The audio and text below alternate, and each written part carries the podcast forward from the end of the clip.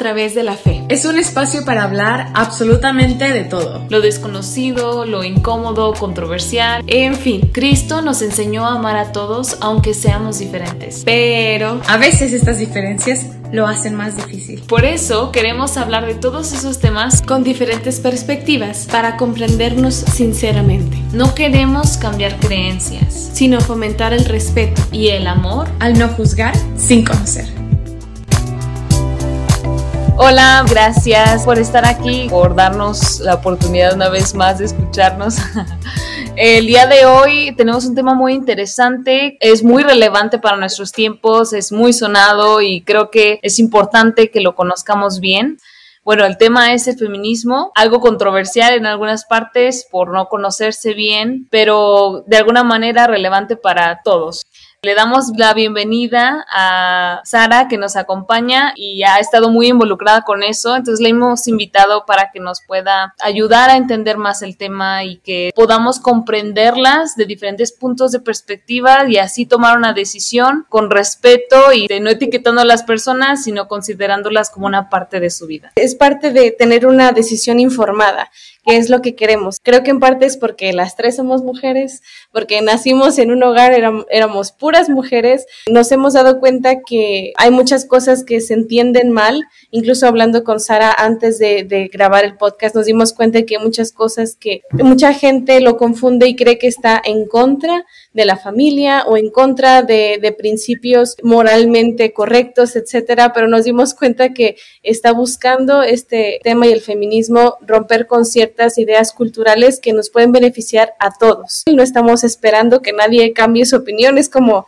dejárselos ahí nos vamos lentamente, ustedes piénsenlo, pero creemos que les puede ayudar mucho a tener una decisión más informada y de entender más tanto a sus madres, hermanas, amigas, hijas, sobrinas, abuelas, porque todos hemos sufrido o vivido esta controversia o este problema de alguna manera. Sí, me gusta cómo lo dices, que tenemos que empezar a pensar acerca de esto. E, ese es el problema, como es un tema, digámoslo, un poco nuevo, aunque ya sabemos que tiene décadas este, este tema sonando. Ahora es, es, un tema que ha sonado muchísimo más y, y en los últimos años y, y, no hemos tenido muchos lugares donde hablarlo.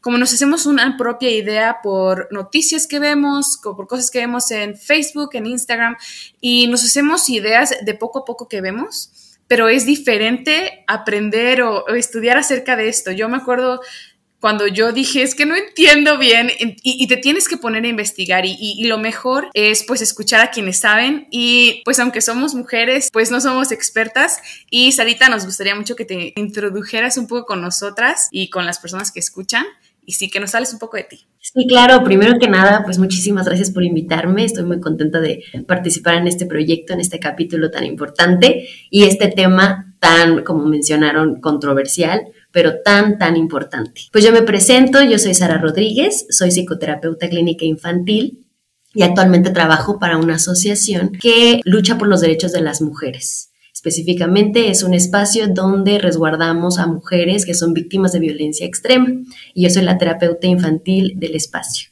junto con otra de mis compañeras pues muy feliz de poder abrir este tema. Creo que es muy importante que se sepa. Muchas gracias. Yo creo que vamos a aprender mucho de la perspectiva de una persona que tiene sus pies bien puestos en el tema y al mismo tiempo entiende la controversia que es entre querer defender algo que la mayoría de la gente cree que está en contra de tus principios. Y sabemos que eso tiene mucho que ver con la forma en la que llegaste al tema. Entonces, ¿qué pasó o qué te motivó para entrar al tema y para empezar a hablar más acerca del feminismo como algo parte de tu vida. Sí, claro. Bueno, yo nací y crecí en el seno de una familia cristiana, específicamente la Iglesia de Jesucristo de los Santos de los Últimos Días. Y para mí yo podría decir que mi crianza tuvo dos grandes pilares, ¿no? La cultura de la iglesia y el Evangelio de Jesucristo. Es una crianza que yo valoro y honro. Mientras pasó el tiempo, especialmente en la adolescencia, empecé a preguntarme algunas cosas, ¿no? Sobre todo me, me hacía mucho ruido este tema o estos, estas palabras que yo escuchaba mucho de la única tarea de la mujer era ser mamá y que si querías estudiar adelante, ¿no? La preparación era muy importante, pero realmente esa preparación solo iba a ser para que fueras mejor mamá y que tu título se iba a ver muy bonito en la pared y todo, pero que ibas a ser mamá y ese era tu único destino, ¿no? Pasó el tiempo, pues yo me fui de misionera, estuve en el estado de Oaxaca, fui muy feliz estando ahí predicando el Evangelio. Cuando terminé mi misión, y obviamente por comer y desayunar y cenar el Evangelio de Jesucristo, yo terminé con una conclusión, ¿no? Muy importante para mí, que fue que el Evangelio de Jesucristo era la única respuesta y la, los únicos lentes a través de los cuales podíamos ver el mundo y las problemáticas de la humanidad. Sin embargo, me topo con que entro a la licenciatura de psicología y como saben, la psicología pues eh, inicia como una rama de la filosofía. Y la filosofía es la madre de los cuestionamientos y de las preguntas. Y bueno, empecé con un montón de preguntas de por qué creemos lo que creemos, por qué somos como somos, cómo influye la crianza en nuestro comportamiento, qué onda con los movimientos sociales, la psicopatología, y bueno, me encantó pues mi licenciatura. Y es ahí donde en cuarto semestre a mí se me permite entrar a prácticas de campo y profesionales en este espacio que les comento, en este refugio. Yo estaba ahí sentada haciendo mis prácticas, toda chiquita, y pasaba por la puerta, entraba una mujer con un moretón en el ojo, y después otra mujer con la cara quemada, otra mujer con sus muletas, ¿no? Y yo pensaba y decía, ¿qué tiene que pasar en la vida de una mujer para llegar a, este punto en donde tiene que esconderse porque su vida está en riesgo? Y fue un tema de la violencia que me apasionó tanto que cada semestre me quedaba. Terminé como practicante y entonces terminé la universidad y después de mi cédula profesional, de la profesionalización pertinente, se me da la oportunidad de estar ahí trabajando y entonces ya no era espectadora superficial, ya era una persona que podía intervenir en estos casos. Y entonces yo entro a trabajar como psicoterapeuta clínica infantil. Y fue padrísimo porque de verdad yo sentía que podía atender a las niñas como si yo atendiera a las mujeres, pero en otra etapa de sus vidas. Porque justo las mujeres habían vivido una situación muy parecida a la que yo, viví, yo veía con estas niñas, ¿no? Papás violentos, madres que habían vivido violencia extrema, este, mucho machismo, una cultura tremenda, ¿no? Y fue una circunstancia específica que yo la llamo, o sea, la epifanía, la manifestación, el 20, como quieras llamarle, y fue lo que hizo que yo me convirtiera en feminismo y me nombrara, feminista y me nombrara así yo estaba atendiendo a un niño y estaba entrevistando a su mamá como los, los datos más importantes para su intervención y ella decía muchas cosas como muy machistas, ¿no? Por ejemplo, no, es que yo ya quería a mi machito porque tenía pura vieja, tengo un miedo de que se me haga maricón este niño, yo ya le dije que no se deje de ninguna vieja, que, que él no debe llorar, cosas por el estilo, ¿no? Y yo solamente estaba escribiendo. Como estando ahí, las mujeres pues tienen su dinámica, tú puedes observar. Y justamente este niño a los cinco años creía que el mundo tenía que arrodillarse ante él. Sus hermanas le llamaban rey, le servían, él no movía un dedo. Por otro lado, mi compañera de, psicología infantil atendía a otra niña y ella, tristemente, el mismo hombre que violaba a su abuela y a su mamá, la violaba a ella de ocho años y las violaba porque pues al final era de la manera en la que ellas podían tener un techo. Entonces un día se juntan en una casita de plástico que tenían en la cancha y en el espacio y este niño le dice a, la pequeñita, ¿sabes qué? Pues vamos a jugar a la casita, vamos a jugar a la mamá y al papá. Y entonces esta pequeñita lo primero que hace inmediatamente sin pensarlo es quitarse la ropa. Entonces realmente eso a mí me impactó muchísimo. Para yo de verdad sentí que eso era muy simbólico, como algo a escala de lo que realmente sucede en el mundo justo un niño que se le enseña que el mundo tiene que arrodillarse a sus pies, que él es el rey, que no debe hacer mover un dedo, que las mujeres son inferiores y una mujer condicionada. Y entonces yo no siento que podía tener el derecho de decir, ay, qué niña cobarde, ¿cómo es posible que no puedo salir de ahí? ¿Y por qué si ahí estaba el personal de refugio, por qué no salió a pedir ayuda? ¿Y qué es masoquista? Es que le gusta la violencia, yo creo, ¿no? Creo que con este ejemplo puedo decir que realmente me cambió la vida. Yo dije, esto sucede, pero esto es una cosa simbólica de lo que sucede en el mundo. Eso es realmente lo que, lo que me sucedió y que me cambió como la forma en que yo veía el mundo. Entonces me puse estos lentes del feminismo y dije, sí, esto tiene sentido para mí. Wow. No, y, luego tú siendo mamá, es algo que pues ni Raquel ni yo somos aún, ¿no? Pero ustedes, Danae y Sara, es necesario cambiar ese tipo de mentalidad porque seguramente la mayoría de la gente que va a escuchar esto va a decir también, ay, qué horror, ¿no? ¿Cómo creen? ¿Cómo pasa eso? Etcétera. Pero como dices, hay, detalles que son a escala tal vez muy pequeñita, pero son representación de cosas que pasan en todos los hogares, ¿no? Quizás no todos así en general, pero en muchos hogares porque es parte de nuestra cultura y que es necesario que de alguna manera cambien desde raíz. Muchas veces al no vivir algo tan extremista o al no convivir con personas que han vivido algo así, no nos sentimos identificados con ese tipo de, de, agresión o de violencia. Y yo lo digo porque, por ejemplo, nosotras, al vivir en un lugar donde prácticamente puras mujeres cuatro hermanas, mi mamá y mi papá, pues mi papá no es machista, ¿no? O sea, él para nada. Y yo creo que por eso, por ejemplo, yo recuerdo cuando empecé a escuchar todo eso, yo sí sabía que existían la violación a las mujeres y sí había escuchado en la escuela comentarios de que no juegues como niña o eres una niña o cosas así, pero no lo había visto como tan grave como para que alguien saliera a caminar en las calles y a maltratar los monumentos, o sea, por decir algo, ¿no? Es que la visión de cada uno depende mucho de las experiencias que uno ha tenido en su vida y de las enseñanzas que uno ha recibido y de lo que uno ha decidido eh, adquirir o quedarse. Al escuchar este tipo de, relatos y conocer que, existen personas así y que es algo cultural, nos ayuda a tener esta empatía y a saber qué, qué yo puedo hacer desde mi lugar para que esto se solucione poco a poco, ¿no? Sí, y es que es muy difícil empatizar con una causa que no conoces. Como Sarita, tú te involucraste de lleno no porque te pasó algo a ti. Afortunadamente, la mayoría de las personas no, hemos vivido situaciones extremas de este tipo, pero no tenemos que vivirlo para estar a favor de un cambio, porque todas las mujeres latinas, por lo menos, y tal vez todas las del mundo, si hemos sufrido de algún comentario que nos hizo sentir mal, miradas, o yo me acuerdo que en México querías una pluma para andar caminando la calle, subiéndote a un camión, o sea, sí hemos vivido cosas con las que hemos, pues vivido todos los días la única manera de empatizar pues es conocer a fondo las situaciones.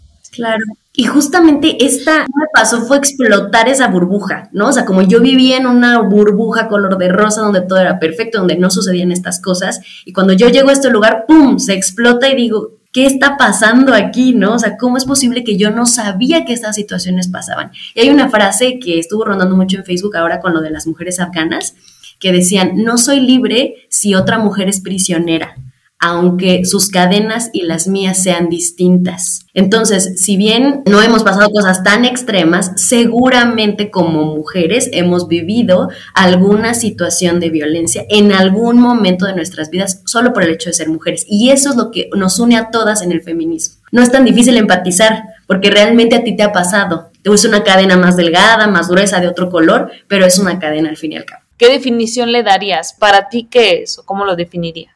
Mira, el feminismo para mí es un movimiento ideológico y social que lucha por los derechos de las mujeres en la esfera personal y en la esfera política. Obviamente van a encontrar un montón de definiciones porque hay muchos tipos de feminismo, dos muy específicos que son como los que más podrían resonar o que son como más prácticos, digámoslo así, es el feminismo liberal, y el feminismo radical. Esto es importante que, todos lo conozcan porque justo por eso hay tanta confusión. El feminismo liberal habla sobre la igualdad. Entonces ellos dicen, ¿saben qué? Este, la balanza está como que muy para acá, entonces vamos a tratar de acomodar a mujeres en posiciones de poder y, y trabajar con una igualdad, o sea, una paridad de género. Por otro lado, otra rama, digamos, en donde dijeron, sí, ok, qué padre que hay más mujeres en las posiciones de poder. Sin embargo, en la casa de las mujeres, su pareja las está golpeando entonces, ¿qué está pasando, no? O sea, ¿por qué hay esta explotación incluso económica ahí adentro? ¿Por qué hay reparto de, de tareas diferentes? ¿Qué pasa, no? Y entonces ellas dicen, no, hay que cambiar el sistema. Entonces muchas personas se confunden y dicen feminismo radical y dicen, son las extremas, las que pintarrajean, las que usan capucha, las malas, ¿no? No realmente, radical viene de raíz. Ellas lo que, lo que dicen es, hierba mala nunca muere, hay que arrancarla de la raíz y ellas dicen, necesitamos cambiar el sistema, porque de otra forma esto no va a funcionar. Y hay un montón más de feminismos, ¿no? Lesbofeminismo, anarcofeminismo, abolicionista, mil feminismos, pero estos son como mucho más como prácticos de llevar aquí en, en el podcast.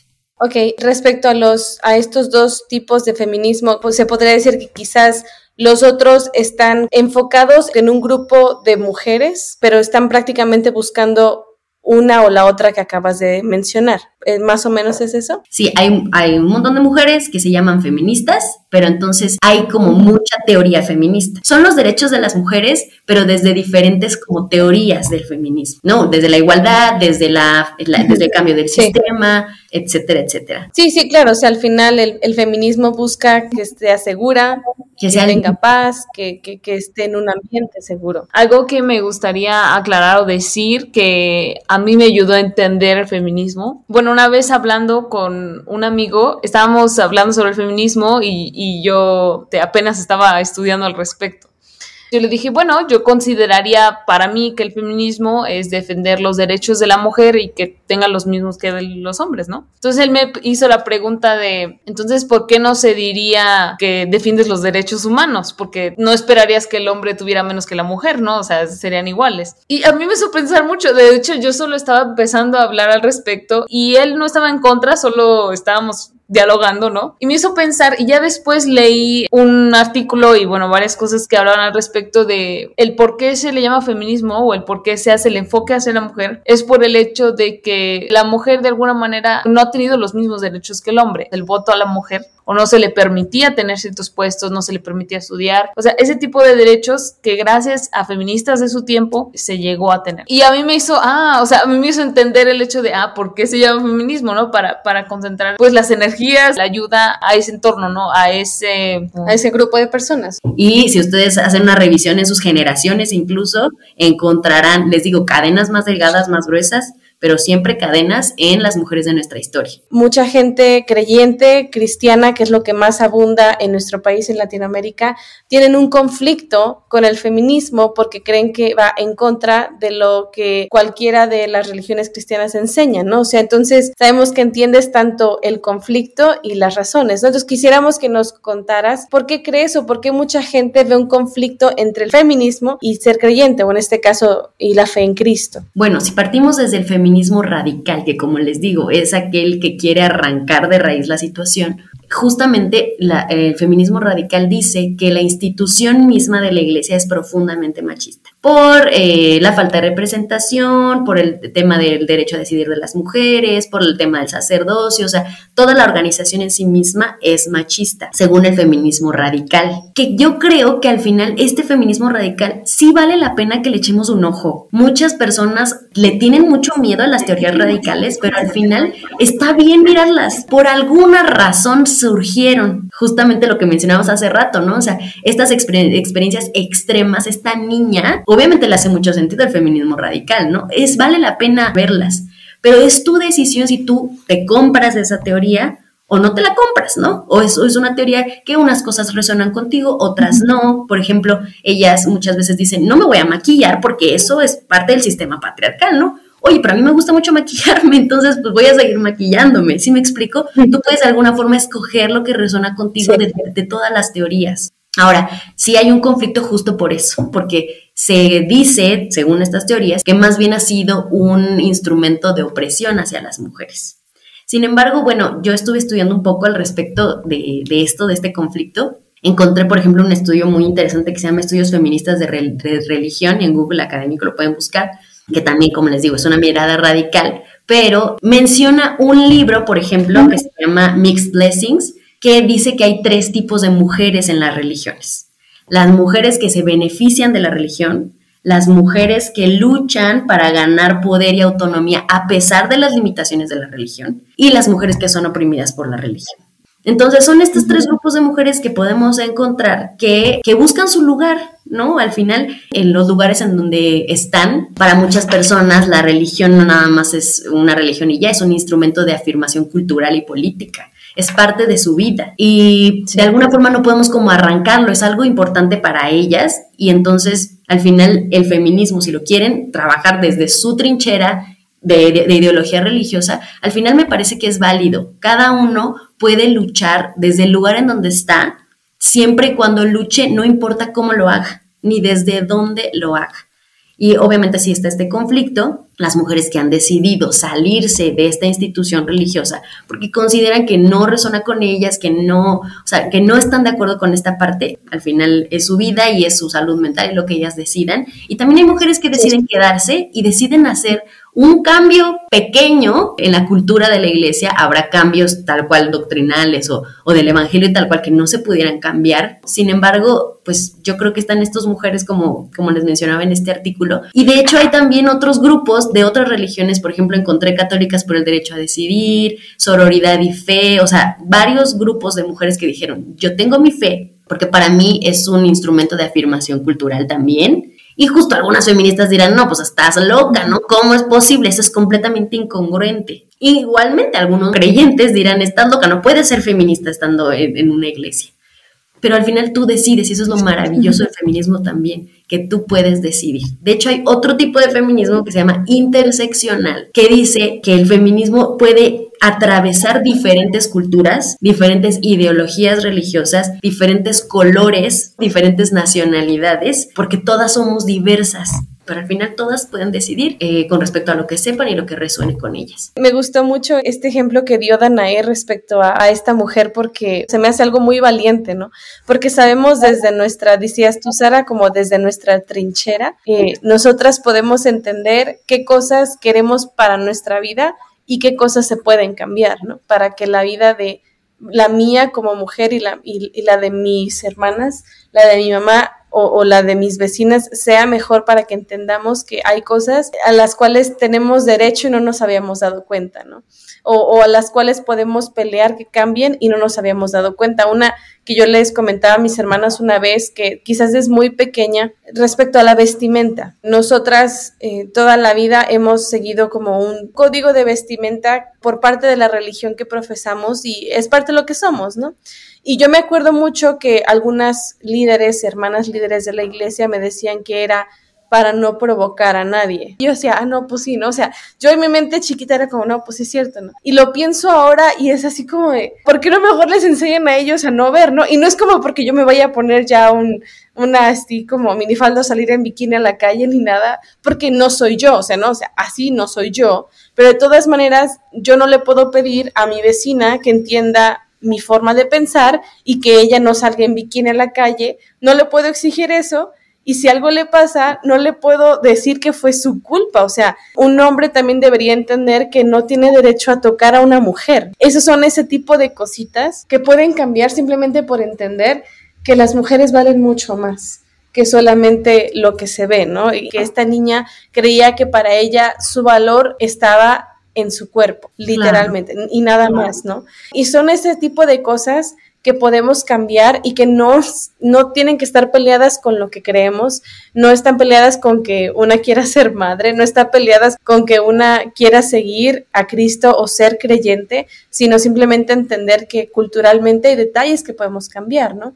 Respecto a esto, ¿qué otro detallito chiquito o trivial has visto o podrías como compartir que ves que, que, que todas podemos cambiar la forma de pensar o podemos empezar a hablar de ello? Cuando mencionaste lo de la ropa, a mí me vino a la mente el, el, la frase que, que, se oye, en, pues yo creo que en todos lados, que el hombre llega hasta donde la mujer lo permite.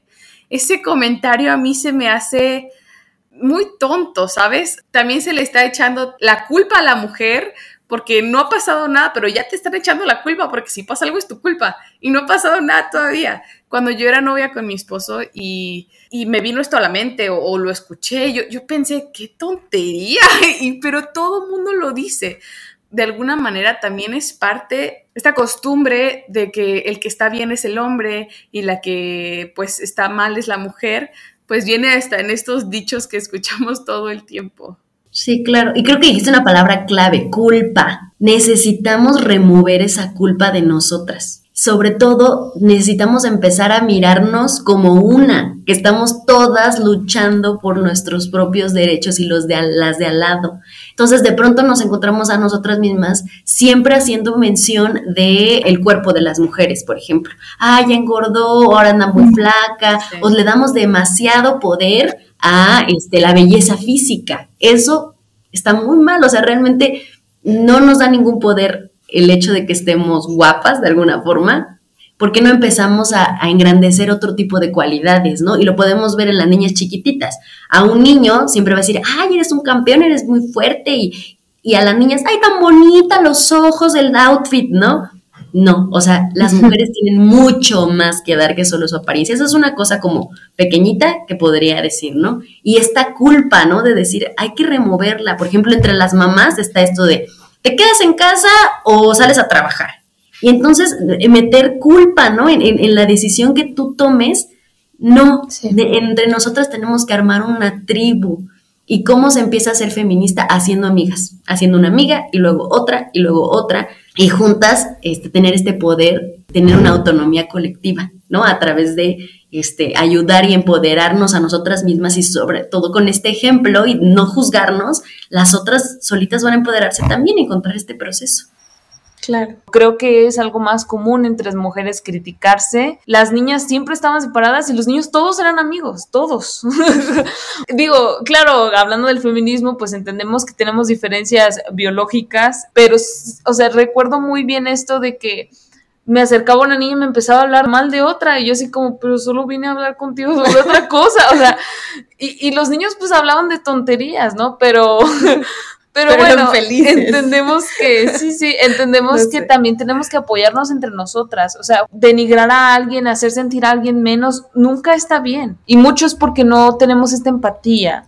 Empatía de escuchar, de entender que la otra persona tuvo otra educación que yo, que tuvo otras oportunidades que las mías para fomentar la equidad, ¿no? Y que todos tengamos las mismas oportunidades lo más posible, ¿no? Porque hay muchas cosas que están fuera de nuestras manos. Y creo que algo que, que, que me, me llega cuando dices que necesitamos ser más empáticos, parte de ser empáticos es también no denigrar el movimiento en general creo que es algo que, que, he visto que mucha gente, o sea, no tiene ni pies ni manos metidas, pero cree que tiene derecho a criticar el movimiento. Y, y es algo, es algo triste porque yo lo he pensado y digo, o sea, igual yo no soy como que perfecta ni súper conocedora, ¿no? Pero, pero he pensado, bueno, es que a mí no se me ha muerto alguien porque la mataron, a ninguna de mis conocidas la han violado, a ninguna de mis hermanas le han hecho algo así, yo no sufrí eso en mi casa, yo no creo que puedo juzgar a nadie que quiera ir a marchar o que haya pintado un carro. O sea, me dicen, ¿tú lo harías? Digo, pues, pues no, pero tampoco tengo razones para enojarme, ¿no? Creo que parte de esa empatía que decimos aquí es que entendamos que si uno no va a ser parte de la solución, que no haga el problema más grande, ¿no? O sea, tener empatía por esas mamás, por esas hermanas, por esas víctimas que van y marchan, por esa gente que va y te dice, apóyame, por lo menos no criticar. Creo que eso también hace mucho, no denigrar un movimiento que lo único que quiere es buscar mejorar la vida de, de las mujeres. Por ejemplo, esta película de Chicas Pesadas, que es un clásico, ¿no? Y que todas amamos es un claro ejemplo de cómo se nos ha enseñado, ¿no? O sea, es un clásico, es una película icónica, pero ¿qué es lo que enseña? Que las mujeres, y lo dicen, ¿no? Las mujeres juntas ni difuntas. ¿No? Y esa es una estrategia al final de este sistema, ¿no? Hacernos creer que no podemos ser compañeras, que no podemos admirarnos, que tenemos que luchar. Y, y, justo muy chistoso, ¿no? Que siempre es como luchar por el hombre, ¿no? Así como de, como si nosotras solo estuviéramos preocupadas por enamorar a un hombre o solo estuviéramos metidas en el amor romántico, como si no tuviéramos nada más importante en qué pensar. y, y, entonces, realmente, sí, si te pones sí, a pensar, pues es común que hagamos esto porque así hemos sido formadas. Todo el tiempo nos bombardean este tipo de cosas. Sí, es que es por todos lados y, y más en las, en las películas.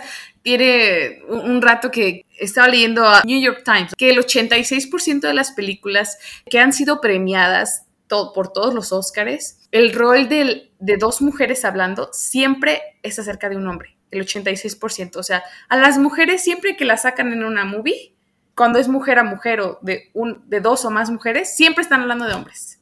Y eso es tan irreal no es que no haya hombres en nuestra vida y ahí claro que también ha empezado a cambiar, ¿no? Las películas son diferentes, ya, ya, ya tratan de poner a protagonistas que no son el estereotipo de belleza que, que ha habido por, muchas, por mucho tiempo y, y, todo empieza a cambiar poco a poco, pero siento que esto es muy parte del feminismo liberal porque solo es superficial, ¿no? Lo, lo que se busca o la solución es, es empezar a cambiar todos, ¿no? Y, y, yo creo que es muy importante también estudiaran un poco más los hombres, ¿no? Porque, ah, por ejemplo, con mi esposo, yo en algún momento le comenté, comentamos cosas del feminismo y él no me entendía y no me entendía y, y, no es porque él sea un maldito machista o así, ¿no? Es porque pues él nunca ha vivido pues no puede entender algo que no, no es, ¿no? Entonces, él se compró un libro, la verdad no me acuerdo cómo se llama, solo sé que es rojo la portada, y él cuando lo leyó, o bueno, iba apenas en el primer capítulo, creo que me empezó a decir, es que no puede ser que esto y esto y esto y no estaba enojado, pero sí lo vi así como un poco apasionado, pero es porque él solito dijo, pues no entiendo nada. Es una tarea muy individual, ¿no? Porque pues aun cuando nosotras hablemos de esto, para que las personas em, empecemos como a tener un cambio de, real es involucrarnos, tal vez alguna historia nos mueva o, algún libro nos mueva, el, el querer pues tener otra perspectiva, como tú dijiste, o sea, otros lentecitos, porque los míos son muy bonitos y todo, pero pues no me dejan ver otras cosas. Para conocer de otros lados, pues hay que agarrar otros lentes y algo que me gusta mucho pensar que en el Evangelio, en la, en la iglesia, se nos invita siempre a leer otros libros jamás nos van a decir, solo lean la Biblia y solo lo que los profetas han dicho. Y claro que no, siempre es lean y, estudien y busquen y, y, este tema también es parte de buscar, estudiar y educarnos. Sí, asómense y armen un criterio propio. Y es lo mismo que dice, que dice Dana, ¿no? O sea, al final, si el movimiento no resuena contigo, seguramente es porque no comprendes todavía, no estás en ese proceso de construcción todavía, lo que está viviendo esa persona. Entonces, si no tienes idea de, de las cosas que ha vivido la persona de al lado, no invalides su lucha, porque no tienes idea, ¿no? Entonces, de esa forma quizás podríamos apoyar, ¿no? Como decía, si no estás dentro, entonces simplemente no juzgues.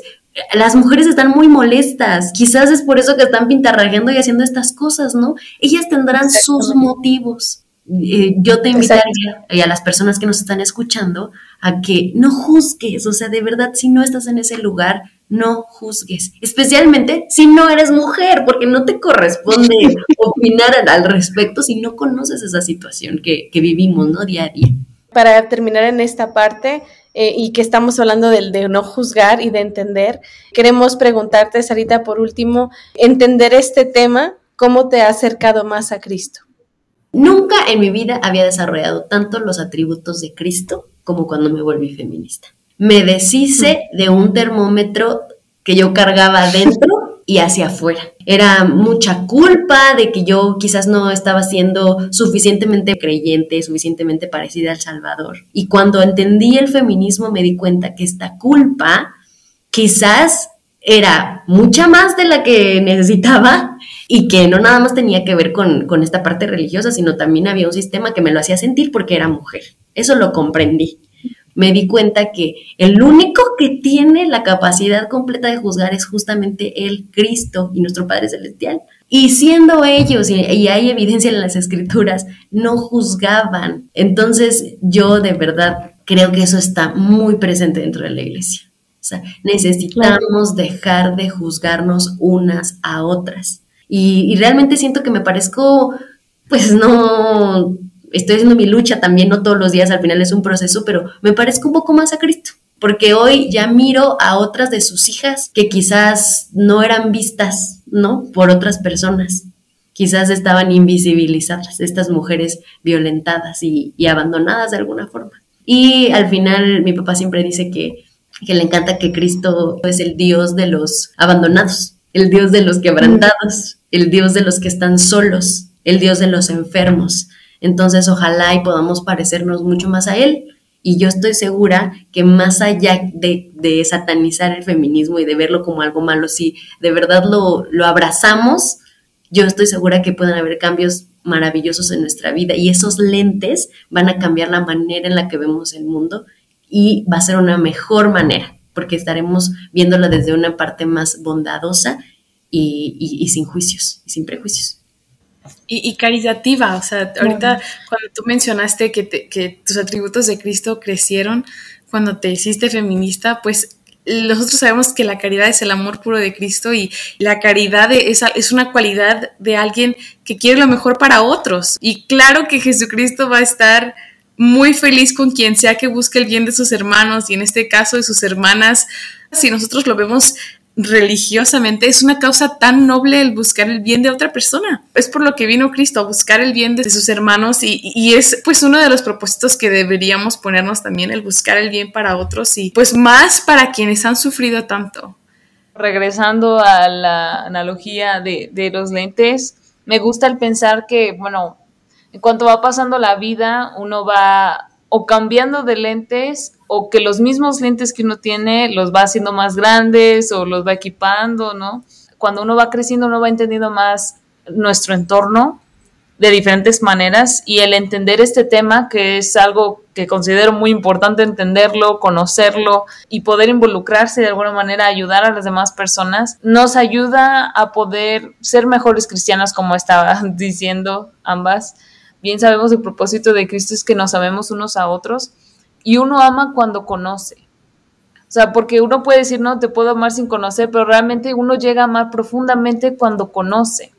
Y, muchas veces no nos permitimos el conocer porque creo que la otra persona tiene una ideología diferente que ni entiendo y por eso no me doy la oportunidad de conocer. Sí, muchísimas gracias de veras a, a Sarita de que nos, nos estuvo enseñando y que podemos entender un poco más de lo que no sabemos.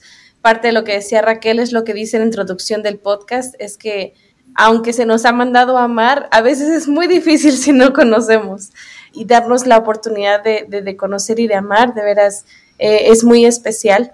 Esperamos que esto les ayude, que, podamos seguir eh, aprendiendo juntos. Cada capítulo estamos invitando a alguien que sabe más del tema que nosotras y que puede ayudarnos a entender por qué es necesario amar y entender ciertos temas como este. Igual agradecerles por invitarme. Creo que esto, quizás las personas que lo escuchen pudieran cambiar un poquito la percepción que tienen sobre el feminismo. Y esto que mencionamos sobre los lentes me gusta mucho.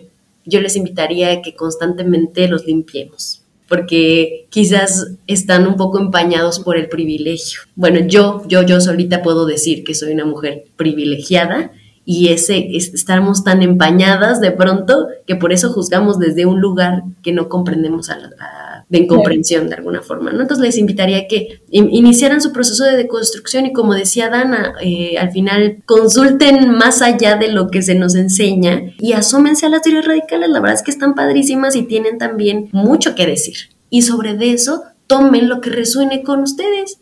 Nada más quisiera finalizar con, con esta frase, ¿no? De, de lucha desde donde quieras y como quieras, pero lucha y, igual deshacernos un poco también del, termómetro tanto del feminismo como del cristianismo o de, o de, la fe.